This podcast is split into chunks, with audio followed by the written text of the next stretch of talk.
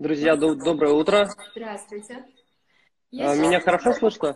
Да, хорошо слышно. Я сейчас немного веду в курс дела. А, Тема нашего сегодняшнего прямого эфира, повторю еще раз, это продвижение в интернете, о том, какими инструментами для этого нужно пользоваться, насколько важную роль играет э, личный бренд в этом деле. И а, секретами с нами поделится Дмитрий Петрулев, директор креативного агентства «Фольга», город э, Тюмень. Дмитрий, еще раз здравствуйте. Ну и для начала расскажите немного о себе. А, Еще раз доброе утро, да, здравствуйте. А, Коротко немного обо мне. Ну, я занимаюсь продвижением в интернете уже больше 7 лет, сам как э, специалист, как маркетолог. А, Работаем в этой сфере как агентство уже больше пяти лет, сделали очень много проектов. А, Недавно считали, уже перевалили за сотню проектов, которые мы считаем успешными. На самом деле были и неуспешные проекты, но они у всех случаются, это нормально. В нашей сфере без этого никак. Но, тем не менее, опыт очень большой. Кроме этого, еще у нас есть проект, это первая школа SMM, где мы обучаем всех желающих тому, как продвигать себя и свои проекты в социальных сетях. А, Кроме этого, что еще из интересного? Ну, а, запустил стартап а, примерно сколько там, 11 месяцев назад мы запустили выездной салон красоты вместе с партнером. Это, конечно, очень интересно, мужчина в женском бизнесе, но, тем не менее, с опытом партнера по организации работы именно салонов красоты и нашим опытом в маркетинге у нас а, очень неплохо получается. Сейчас планируем масштабирование на след- много предприятий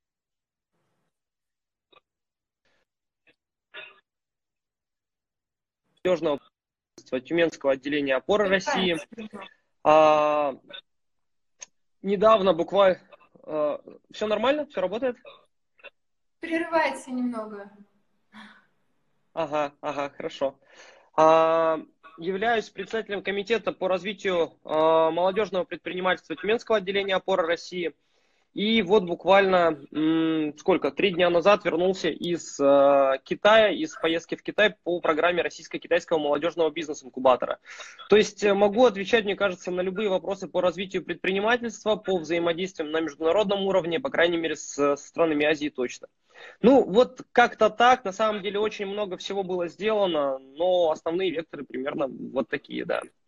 Прекрасно, именно поэтому я напоминаю зрителям, что вы можете задавать вопросы, э, мы с Дмитрием постараемся на них ответить. Вот, ну и, наверное, первый вопрос от меня. А, Есть офлайн продвижение, ну, это там листовки, наружная реклама и так далее. Есть онлайн, да, я так понимаю, вот то, чем как раз вы занимаетесь. Что, по-вашему, на сегодняшний день эффективнее? А, Очень правильный вопрос. На самом деле для бизнеса вообще очень важно понимать эффективность затрат его на рекламу и стоит ли вообще тратиться на те же самые там листовки, еще что-то, э, и стоит ли тратиться на интернет-продвижение в том числе. Все, во-первых, зависит от конкретной сферы бизнеса, от э, его целевой аудитории, где она находится, и от э, того, насколько эффективно делается то э, или иное продвижение. То есть, если это листовки, то насколько качественно они сделаны, насколько это интересная раздатка, насколько это интересные там афиши и так далее. Если это интернет-продвижение, то тут еще миллион других аспектов. Но почему, например, мы э, занимаемся сейчас только интернет-продвижением, только работаем в сфере диджитала? Э, когда мы начинали там пять лет назад, мы тоже делали и листовки, и афиши, все это пробовали. Э, и это довольно неплохо получалось, но проблема в чем?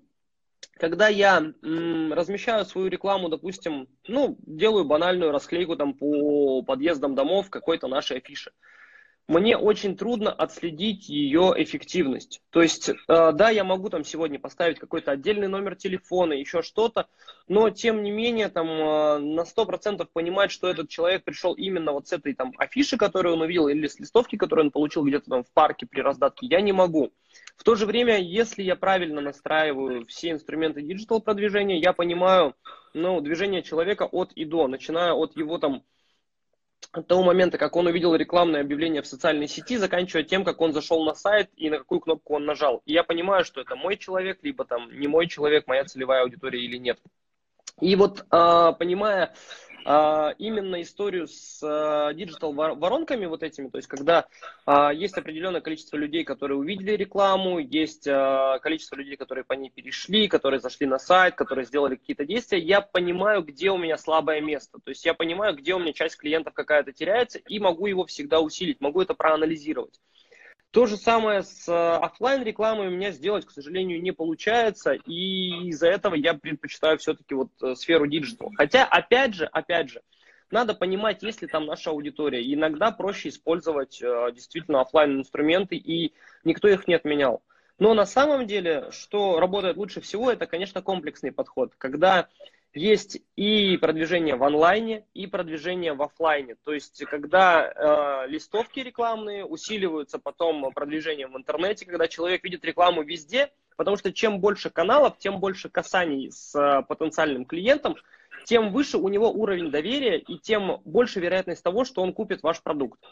А, из-за этого мы, вот, например, сейчас с а, выездным салоном красоты мы делаем очень много разных касаний. Мы используем и радио, и ролики там на ютубе делаем, и э, банальные там объявления в лифтах запускаем, и очень много digital рекламы, потому что нам нужно, чтобы вот э, пользователь из, э, как это называется, всех утюгов услышал о нашем бренде. Вот, поэтому нет какого-то такого 100%, что вот это лучше, вот это хуже. Каждый инструмент надо тестировать для каждой конкретной ниши. Ну а вы, кроме всего прочего, сказали, что это еще и зависит от направления бизнеса. Можно ли разделить да, или как-то, может быть, привести пример, для кого лучше, допустим, онлайн-продвижение, а для кого офлайн? Хороший, да, тоже вопрос. Ну, все очень просто. Если вы, например, у вас онлайн-магазин, к вам можно зайти на сайт, купить у вас какой-то там товар, вы можете полностью отследить все движения человека в интернете, и ваш клиент находится там например, у вас банальная доставка пиццы, то, э, соответственно, digital это то, что вам надо 100%. Если у вас маленький магазин возле дома, и вы рассчитываете на клиентов с определенного района, которые будут к вам ходить, э, ну, допустим, там 10-12 э, соседних домов, Зачем вам тратиться, даже если вы там сделали супер таргетированную узкую целевую там рекламу на небольшую аудиторию? Это тоже, кстати говоря, эффективно, и вы потратите на это мало денег, но это вам принесет клиентов. Гораздо проще действительно сделать там расклейку листовок э, для того, чтобы люди, которые живут рядом с вашим районом, об этом узнали. И чем тратиться там на какие-то большие сложные эм, рекламные там объявления, потому что даже настройка там супер таргетированной рекламы, которая будет бить в конкретную цель э, по конкретному району, зачастую ну, здесь нужны специалисты, специалисты всегда требуют какую-то оплату, и, соответственно, это получается намного дороже, а эффективность, ну, вряд ли будет сильно выше. А, тут тоже всегда нужно вот сравнивать э, стоимость и эффективность, которая будет получена. Поэтому, если у вас там интернет-магазины и ваш товар можно заказать в интернете, либо зарегистрироваться к вам на мероприятие, либо еще что-то сделать в онлайне, 100% да, и 100% будет эффективнее, чем э, офлайн. Если же у вас что-то локальное, куда нужно прийти там ножками, как говорится, это, ну, зачастую одно другое должно усиливать. Но офлайн инструменты в этом случае никто не отменял. Угу. Ну, то есть для начала нужно все проанализировать и продумать все-таки, какие да, да, да, да. больше всего подходят. Хорошо, ну все-таки больше, наверное, перейдем к теме интернет-продвижения. Какие площадки нужно выбирать, на какие площадки стоит обратить внимание больше всего? А, очень хороший вопрос. Буквально вот вернувшись из Китая, я бы сказал, что в Китае не надо выбирать площадки, там есть а, один WeChat и все, и выбора у вас больше особо нет, потому что все происходит внутри этой социальной сети. Это ну, уникальная на самом деле экономика, уникальное явление, где вы можете и оплатить, и пообщаться с друзьями, и заказать себе пиццу, все внутри одного там приложения. Но мы все-таки с вами живем в России, поэтому здесь площадок намного больше. А, все, опять же, зависит от ниши, от а, места расположения вашего. То есть, если это а, там региональный бизнес, если мы говорим там про Тюмень, либо там про север Тюменской области, про Югру в том числе, то здесь нужно смотреть, тестировать, конечно, каждую площадку. Но зачастую все зависит от количества аудитории, которая вам нужна на, в определенной социальной сети. Если мы посмотрим на статистику, то, скорее всего, там, ну, исходя из нашего опыта, например, одноклассники а, у вас там в Югре будут работать а, гораздо хуже, чем, например, тот же ВКонтакте. При этом Facebook тоже не даст там особого эффекта, а, то есть, ну, вот там целевая площадка по нашей статистике, которую мы пробовали, э, всегда ВКонтакте дает больше. Есть исключения, когда, например, это какие-то предпринимательские проекты, они, э, на удивление, в Югре Facebook дает хороший отклик. А одноклассники тоже, ну, к сожалению, нет. Вот. И эти вещи надо всегда тестировать. То есть мы, когда запускаем там новый проект, мы тестируем все соцсети, прогоняем тестовую рекламную кампанию и понимаем, где что работает. Хотя уже исходя из опыта и понимания там, того, как устроен бизнес в регионах, мы можем сразу же сказать, что вот это здесь да, вот этот бизнес тут, скорее всего, нет. И, ну, все, опять же, зависит тоже от конкретной сферы. А, опять же, э, соцсети – это не все, это не весь интернет, это не то,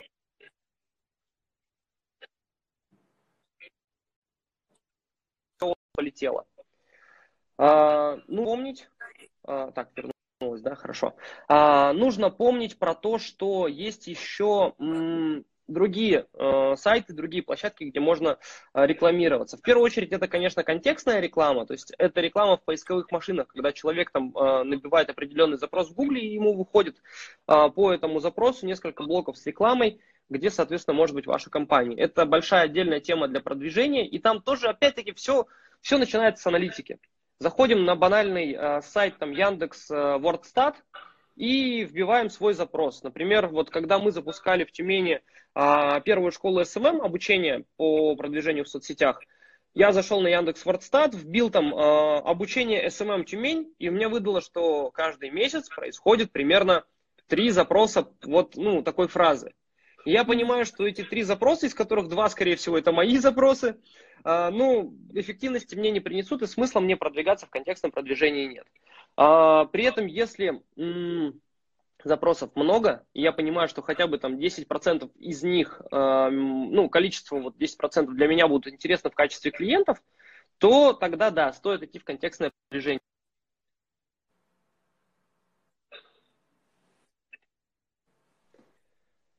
Есть, есть крупные игроки, которые, соответственно, могут э, тратить большие рекламные бюджеты. И, например, вот у нас есть там несколько риэлторских компаний, которые очень много, там, до полумиллиона в месяц тратят на контекстную рекламу. И я понимаю, что если я сейчас открою риэлторское агентство и пойду тратить какие-то свои там 20, 30, 50 даже тысяч рублей на контекстную рекламу, я не получу этого эффекта э, такого же, как у них, и, соответственно, просто потеряю свои деньги. То есть аналитика первая – это количество запросов, Второе, это, соответственно, есть ли вот эти игроки, которые съедают весь трафик. Потом, если вот все складывается, есть запросы и нет э, сильных игроков, надо, конечно, да, сразу же идти продвигаться. И это тоже еще не все. На самом деле возможностей очень много. И одна из этих возможностей – это продвижение в, ну, скажем так, таких площадках, как а, Авито и Юла. А, о них много говорят, говорят, что вроде бы, ну вот там люди покупают, продают какие-то БУ товары и так далее. На самом деле они на сегодня настолько сильно развиты, что там можно продавать услуги, там можно работать компаниями и так далее. И очень плохо, когда бизнес не делает акцент на эти сферы, особенно бизнес торговый. Потому что, ну вот из банально последних кейсов у нас э, есть одна мебельная компания в Тюмени, с которой сейчас работаем, и они продают там порядка 30% своих товаров через Авито и Юлу. Потому что эти площадки имеют определенное количество трафика, который туда заходит. И там есть целевая аудитория, которая это может быть интересно. Соответственно, ну, в этом тоже есть эффективность, и желательно вообще смотреть все каналы, то есть и контекстные, и там соцсети, и Авито, и Юла, и еще может быть что-то. То есть чем больше, тем, конечно, лучше. А давайте попробуем взять, допустим, две самые популярные площадки, ну там одну-две, и поговорим об инструментах, которые нужны для продвижения. Mm-hmm, хорошо. А, инструменты, которые нужны для продвижения. Если мы говорим про соцсети, сегодня все там поголовно говорят, что самая популярная площадка это Инстаграм, потому что мы там сегодня, все мы с вами сейчас даже в нем находимся. Вот. И, соответственно, все спрашивают, а какие там а, инструменты нужны, а что надо делать и так далее. А самый важный инструмент, в первую очередь, для хорошего специалиста по продвижению в соцсетях, это учебник русского языка. Потому что, ну, правильное написание текстов, это, наверное, а, база для любого там SMM-специалиста. Это то, что нужно уметь знать. А, в первую очередь, конечно, это учебник русского языка, потом, возможно, там такие книги, так «Пиши, сокращай» Ильяхова и так далее, для того, чтобы уже делать более качественные там а, тексты. Второе, что нужно по поводу инструментов продвижения, это навыки работы с таргетированной рекламой, то есть вот именно опыт э, того, как она настраивается. На самом деле, а, сегодня социальные сети дают достаточное количество инструментов, которые, а, ну, внутри самой социальной сети, которых достаточно для того, чтобы грамотно и качественно настроить рекламу, э, и при этом не пользоваться какими-то сторонними сервисами. Хотя, конечно, есть там, например, для ВКонтакте, для подбора аудитории те же самые там так называемые парсеры. Это инструменты по сбору аудитории по определенным запросам но ими тоже надо уметь пользоваться. То есть, э, если там, ну, тем, кто нас сегодня смотрит, интересно э, с этим познакомиться поближе, всем посоветую посмотреть э, сайт Target Hunter, посмотреть Cerebro Target. Это программы, которые позволяют собрать аудиторию ВКонтакте. Но не с точки зрения того, чтобы там, стать крутым таргетологом или там, глубоко разобраться в этой теме, а с точки зрения того, чтобы посмотреть алгоритмы, а как э, люди там есть очень много кейсов, как э, люди находят целевую аудиторию для своих проектов, откуда они ее берут. Потому что зачастую это не просто, э, я считаю, что в моем проекте там, ну, должны быть заинтересованы предприниматели. И я иду и настраиваю там рекламу по, по аудитор... категории интересов предпринимателей. И вот все лью, трачу кучу денег, не получаю эффекта. Это зачастую многошаговые подборы аудитории через, э, например, там, ну вот, а, как вариант, они находят э, целевые группы ВКонтакте, в которых сидят потенциальные предприниматели. А в этих группах они находят людей, которые ставят лайки, пишут комментарии. То есть второй шаг это те, кто проявляет активность. Потом этих людей собирают в одну базу, на них льется часть рекламы. Дальше они этих людей прогоняют через Первое есть инструмент, это look like, это подбор похожей аудитории на тех, кто, соответственно, а, ну, кого нашли и э, сами социальные сети выдают похожую аудиторию. Вторая история это когда они прогоняют э, вот найденную аудиторию на э, поиск э, похожих сообществ. То есть, например, нашли там 100 человек, все эти, из них там 70 человек сидят в каком-то сообществе, о котором мы даже там не знали, например.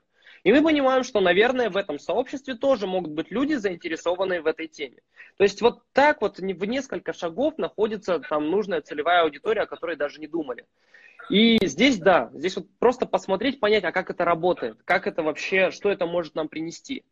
Ну, э, из инструментов это, конечно, там фото-видео-редакторы, то, чем определенно нужно пользоваться при создании контента, потому что у нас всегда есть там в соцсетях, э, ну, на весах вот эти вот две чаши – Одна – это контент, который мы создаем, фото, видео, текст и так далее. Вторая – это реклама, ну и продвижение самого контента. И чтобы делать качественный, интересный контент, нам нужно, чтобы, а, соответственно, контент соответствовал современным трендам, чтобы он был интересным, красивым, визуально понятным. И если мы посмотрим там на сегодня на всю рекламу, то очень много анимации, очень много видео хорошего. И мы понимаем, что для того, чтобы там снимать хорошее видео, нужны определенные затраты, нужно нанимать команду.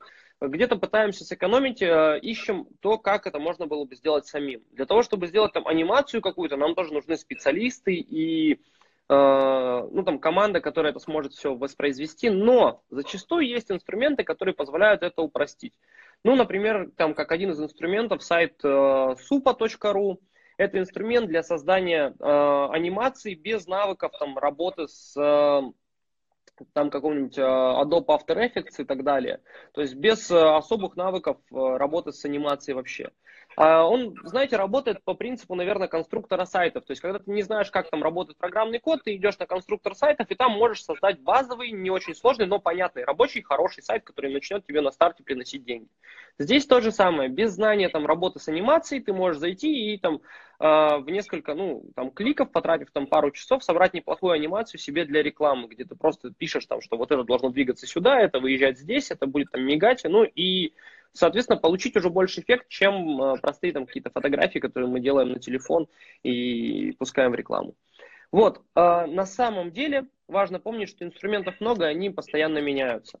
И постоянно меняются не просто потому, что вот, ну, развивается там наука и техника, а потому что меняются и социальные сети, и форматы, которые можно использовать. То есть еще там несколько лет назад, э, что такое сторис, никто не знал, и все делали видео там под формат ленты, фотографии под формат ленты. А на сегодня сторис это самая просматриваемая вещь в интернете вообще по количеству там ежедневных просмотров. И, соответственно, под этот формат тоже нужно адаптироваться.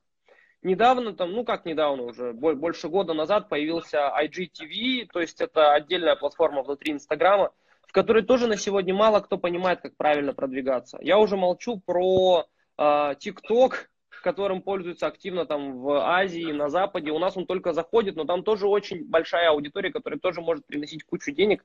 Но вот, например, мое агентство пока что мы, мы не знаем, как работать с ТикТоком. Мы еще, у нас нет такого опыта, и мы только набираемся этими знаниями. Вот, но я думаю, что тут важно, э, кроме знаний инструментов, оставаться просто в тренде. Mm-hmm. То есть понимать, а что сейчас происходит. И вот тогда это будет эффективно.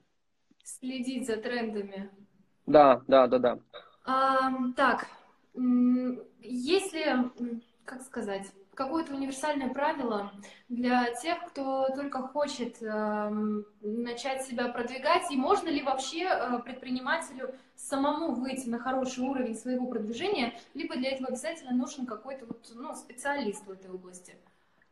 А, Все зависит от знаний предпринимателя, и самое главное от его желания и наличия свободного времени. Mm-hmm. Потому что вот э, все ребята, которые приходят к нам в школу на обучение, они зачастую либо действующие предприниматели, либо специалисты, которые работают в компаниях, но по большей части эти специалисты это как, то есть он вот, например, администратор, он там встречает э, там, гостей в офисе, офис-менеджер, и при этом ему сказали, ты теперь еще и ведешь соцсети вот, мы тебя отправим на обучение, ты будешь вести, то есть всегда отдают этому, ну, вторичную какую-то роль. А когда они заканчивают обучение, у них там есть еще две недели практики, и они говорят, мы не успеваем. Я говорю, вам нужен хотя бы там э, час-два в день для того, чтобы уделять это время просто работе в социальных сетях. А, если вы его не будете уделять, соответственно, эффективности не будет. То есть это, по сути, та же самая работа. То есть вот все говорят, там, блогеры, бездельники снимают видео и зарабатывают на этом кучу денег. Но на самом деле, чтобы снять э, там один выпуск какого-то хорошего видео, а, чтобы получить э, качественный, интересный контент, а, нужно сделать э, очень много работы. Безумно много. И это куча времени, которое на это уходит. То есть вот вопрос в том, а, готов ли предприниматель сам в это вкладываться и готов ли, как это правильно сказать, готов ли тратить на это время. Если готов, то, конечно, без проблем. Притом, если сам предприниматель э, тратит на это время, оно всегда получится лучше, чем любая сторонняя компания, чем любой э, пришедший специалист, просто потому что он знает эту сферу, знает свой бизнес лучше любого там из сторонних людей. То есть, когда Э, например, я рассказываю про свой бизнес, это будет э, там, в 5 раз эффективнее, чем если это сделать любой из моих сотрудников, э, несмотря на то, что с некоторыми мы работаем уже там 3-4 года. И они тоже вроде бы все знают, но тем не менее все равно вот эм, знание у самого предпринимателя намного больше про продукт. Но зачастую предпринимателю времени на это не хватает, и приходится прибегать там к помощи агентств, приходится, соответственно, ну, работать через вот такие истории. А, при этом, при этом, что вообще, ну, такие универсальные правила? Всегда перед тем, как начинать э, там какое-то продвижение, нужно провести базовую аналитику, посмотреть, а что вообще делают конкуренты, а как они продвигаются, а какие инструменты у них работают или не работают, а вообще есть ли у вас конкуренты там в вашей сфере в тех же самых там социальных сетях? И как они себя ведут, то есть насколько активно продвигаются, потому что всегда есть шанс того, что ну, есть некоторые сферы, которые а, на сегодня очень сложно продвигать в социальных сетях. А, хотя есть кейсы на самом деле, но я до сих пор считаю, что там, например, продвинуть классно металлопрокат в социальных сетях я не смогу. Для этого, ну, действительно, тут должен быть владелец бизнеса, либо там главный технолог, который будет вести персональный блог и рассказывать об этом от первого лица, тогда это будет интересно, его будут читать. Вопрос, Приведет ли это к продажам? Ну, он остается открытым. То есть, как бы совсем, совсем не факт, что это даст э, большой отклик по продажам. Вот, соответственно,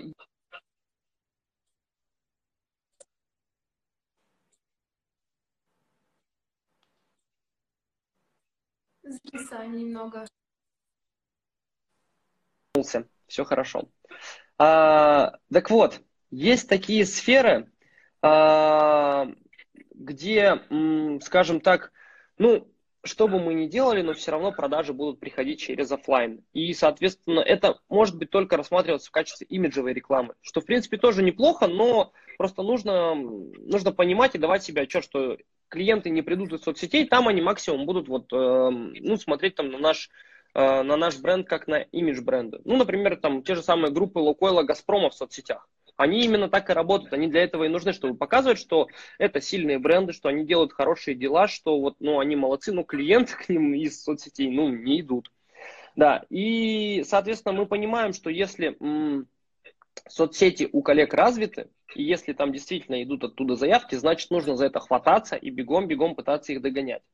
Самый страшный вариант, когда м, никого нет, и вот здесь непонятно, то ли никого нет, потому что это вообще не работает в соцсетях, то ли э, никого нет, потому что никто еще не заходил, и вот здесь только, только через тесты, только через тесты, только через личный опыт. Э, только таким образом можно понять, а будет ли это работать или не будет. Ну, вот как-то так. То есть вот, вот такие универсальные базовые вещи. То есть про, э, в первую очередь проанализировали и понимаем уже дальше, а надо ли идти или, или не надо идти нам в социальные сети. Друзья, я напоминаю, что можете задавать свои вопросы. Дмитрий, а какую роль играет э, тогда личный бренд? Нужно ли владельцу бизнеса показывать себя, быть в кадре, может быть, если мы говорим про YouTube или про Instagram? Вот как тут?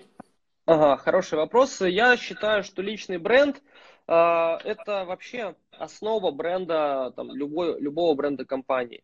То есть, если мы посмотрим э, на все крупные компании, на э, да, банально, например, там, э, Востока, та же самая Япония, Toyota, Suzuki и так далее, это все фамилии основателей. Это все те люди, э, которые запускали эти бренды. И на самом деле у нас все продажи э, происходят на личностях, особенно в сфере там, бизнес для бизнеса.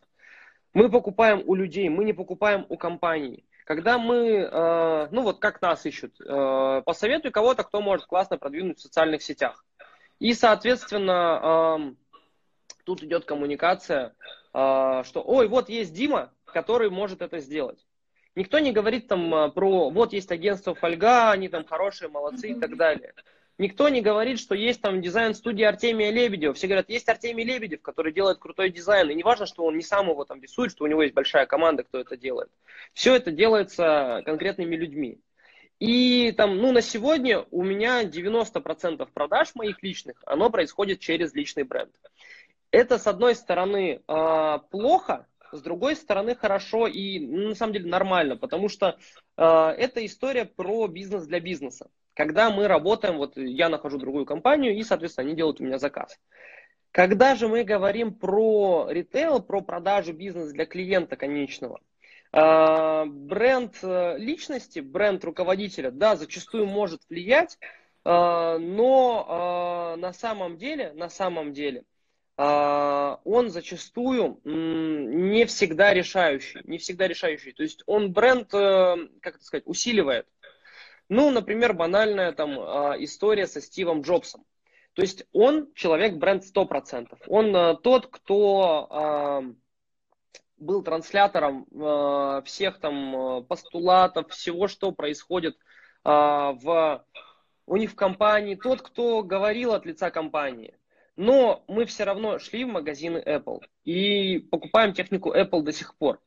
При этом а, получилась синергия, где а, рос и его личный бренд, и бренд компании. То есть, соответственно, одно, одно другое усиливало. А, если мы хотим развивать свою компанию и усиливать ее, то нам тоже нужно развивать личный бренд. Потому что э, всегда смотрят на руководителя компании, всегда общаться будут с руководителем компании, и так или иначе, если у компании сильно известный руководитель, то в дальнейшем, в дальнейшем у компании будет там определенный э, постоянный стабильный рост. Есть еще и другие примеры, например, тот же самый Олег Тиньков, э, у которого было много бизнесов, и последние все бизнесы он запускал чисто на личном бренде.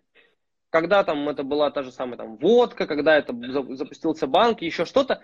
И к нему шли, потому что, э, не потому что знают, что это крутой банк, Не потому что знают, что это там какой-то ну, супер качественный сервис, а потому что есть фамилия Тиньков, и мы ему доверяем, то есть доверие руководителю компании. И, соответственно, таким образом получается, что э, из-за развитого личного бренда можно запускать новые и новые бизнесы, которые сразу же будут выводиться на совершенно другой уровень. То есть э, точка старта становится сразу же выше, чем если бы этого развитого личного бренда не было. И поэтому у нас многие предприниматели сейчас и в России, и в том числе в нашем регионе начинают активно смотреть в сторону личного бренда э, и, скажем так, его развивать.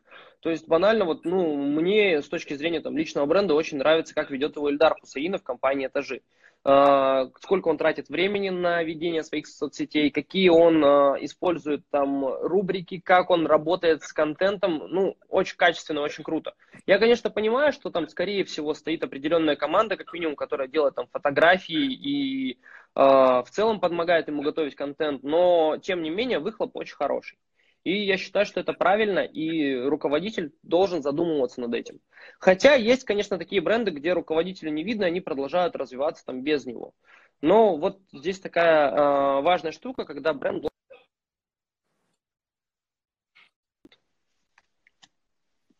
потерялась, не появилась. Опять связь вот. прерывается. Да, если говорить о тексте, допустим, для малого и среднего предпринимательства взять, будь то кондитер там или строитель, вот э, иногда предприниматели сталкиваются с тем, что они просто не знают, о чем писать.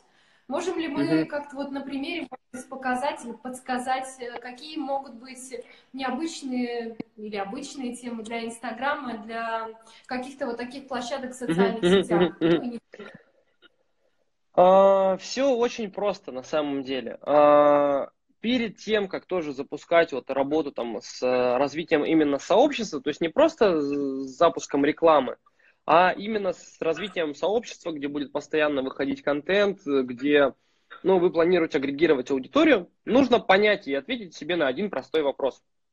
А почему я бы подписался на это сообщество? То есть что мне э, нужно, чего мне хочется оттуда получать? И, соответственно, ответив на этот вопрос, вы сами поймете, какие рубрики все-таки здесь важны. Конечно, да, есть истории с разного рода креативами, геймификацией и так далее. То есть, ну, это уже второй шаг. А базовое, то, зачем приходят все люди там в интернет, это общение, это развлечение, это полезная информация, ну и где-то немножко халявы. Соответственно, вот э, это то, что нужно давать. И банально, на чем у нас сегодня там развиваются все э, интересные там блогеры даже. А, это какая-то тематическая информационная история. То есть, если мы посмотрим, например, ну, банально, Вилсаком, э, это довольно известный блогер на Ютубе, который э, рассказывает про технику Apple и не только. То есть он все новинки, а, все, что происходит там в мире нового из техники, он все показывает, распаковывает и так далее. То есть ничего сверхсложного не делает, просто немного понимает в технической составляющей и при этом может про это качественно рассказывать дает мне полезный контент, потому что я этого сам нигде не узнаю, не посмотрю, и для меня это полезно. А, то же самое с точки зрения того, а, ну вот банально там наши региональные бренды, то есть тот же самый Эльдар Хусаинов. Мне интересно за ним следить, потому что он рассказывает некоторые вещи о том, как устроена у него компания, что происходит внутри компании.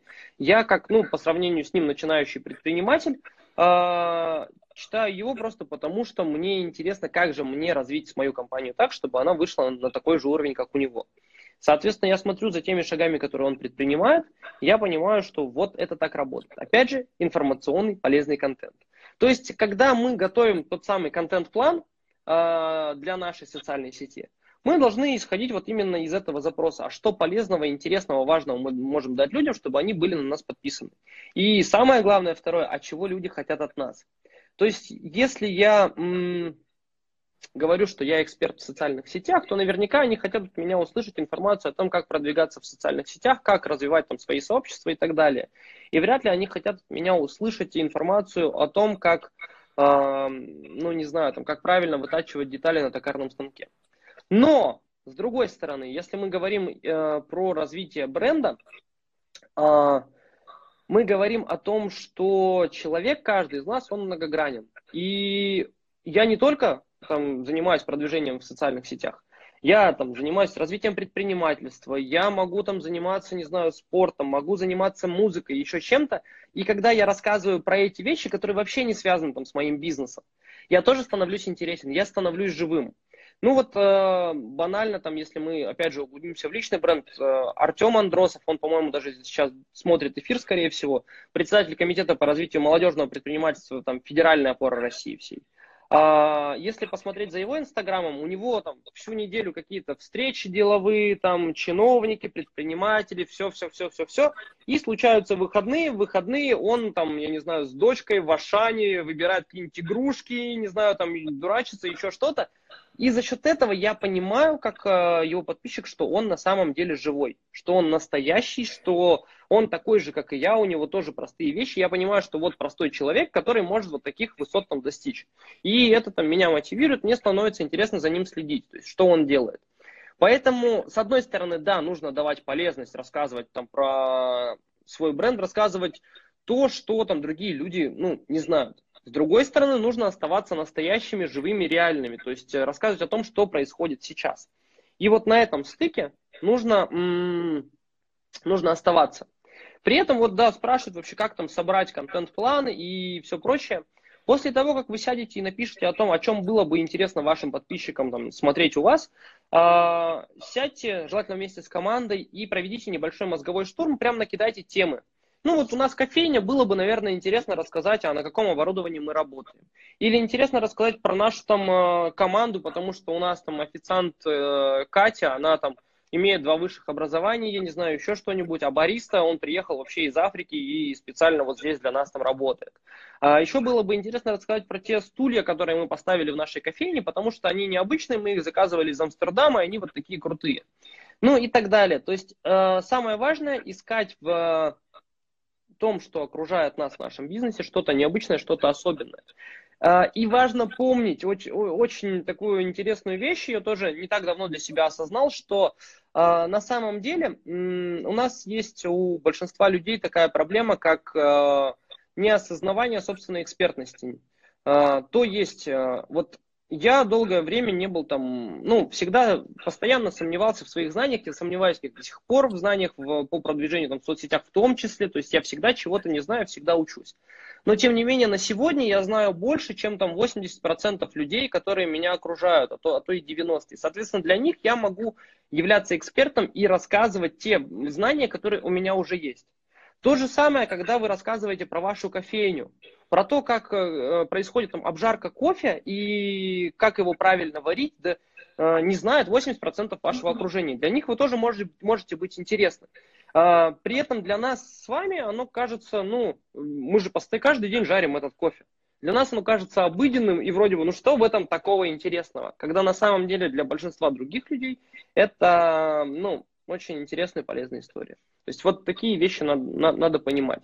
Ну и, конечно, люди любят, когда это все применимо на практике, когда это можно использовать дома, когда это ну, полезно для них, когда это, э, скажем так, вроде бы оно известное, но оно собрано в одном месте, структурировано так, что оно становится понятным.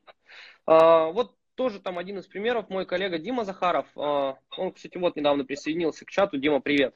А, он делал посты о том, э, он вернулся из Америки недавно, о том, как он э, съездил в эту поездку и сколько денег он там потратил. Он прям каждый день расписывал там на такси вот столько, на еду вот столько, на это простые вещи. Ну, очень просто. То есть, сколько ты денег куда потратил. Но это очень интересно, потому что э, каждый из нас, ну, так или иначе задумывается о каких-то путешествиях, и это дает нам полезные знания, понимание, сколько надо денег с собой, чтобы хорошо съездить там в Америку. И вот это тоже просто, но при этом очень полезно, и это интересно читать. Ну, вот как-то так. Прекрасно, все на примерах и очень понятно. Дмитрий, мы за этот прямой эфир упомянули очень много людей, очень много брендов. А, которые, ну, на которые, наверное, нужно равняться, да, в какой-то степени. Uh-huh. Вы можете назвать а, свои какие-то, может быть, приоритетные каналы, либо профили, либо людей, бренды, на которых вы вот смотрите и думаете, блин, хочу так же. Слушайте, хороший вопрос очень. А, для меня примером, особенно в бизнесе, является Федор Овчинников. Это компания Dodo Pizza. Это команда, которая запустилась из маленького города Сыктывкар. Еще, сколько они, 6 лет назад они стартанули. У них была там одна пиццерия, две, три, пять. Потом в 2014 году Федор приезжал к нам в Тюмень на слет успешных предпринимателей. Тогда у него было, по-моему, 6 пиццерий, что ли, что-то такое. И сегодня у них э, больше, если я ничего не путаю, больше 180 пиццерий, не то что по стране, а по всему миру. Они зашли в Китай, они зашли в Америку. Э, и чем он мне нравится? Тем, что он выстраивает систему. Систему вокруг себя, систему в своем бизнесе. Выстраивает регламенты очень круто, выстраивает работу коллектива, и за ним тоже очень интересно следить о том, что он делает. То есть это тот человек, ну, которого я бы, наверное, советовал всем предпринимателям почитать и посмотреть. Недавно очень случайно оказался у него в пиццерии, э, и за соседним столиком проходило собеседование молодого человека на должность курьера где вот, ну, получается, управляющий рассказывал о том, какие есть нормы в работе с курьерами, какие есть, э, соответственно, там стандарты и так далее. И я понимаю, насколько все э, детализировано прописано. То есть, что каждый шаг, все настолько продумано. То есть, банально там он говорит, что мы даем только одну пиццу в одни руки. То есть, один курьер увозит только один заказ.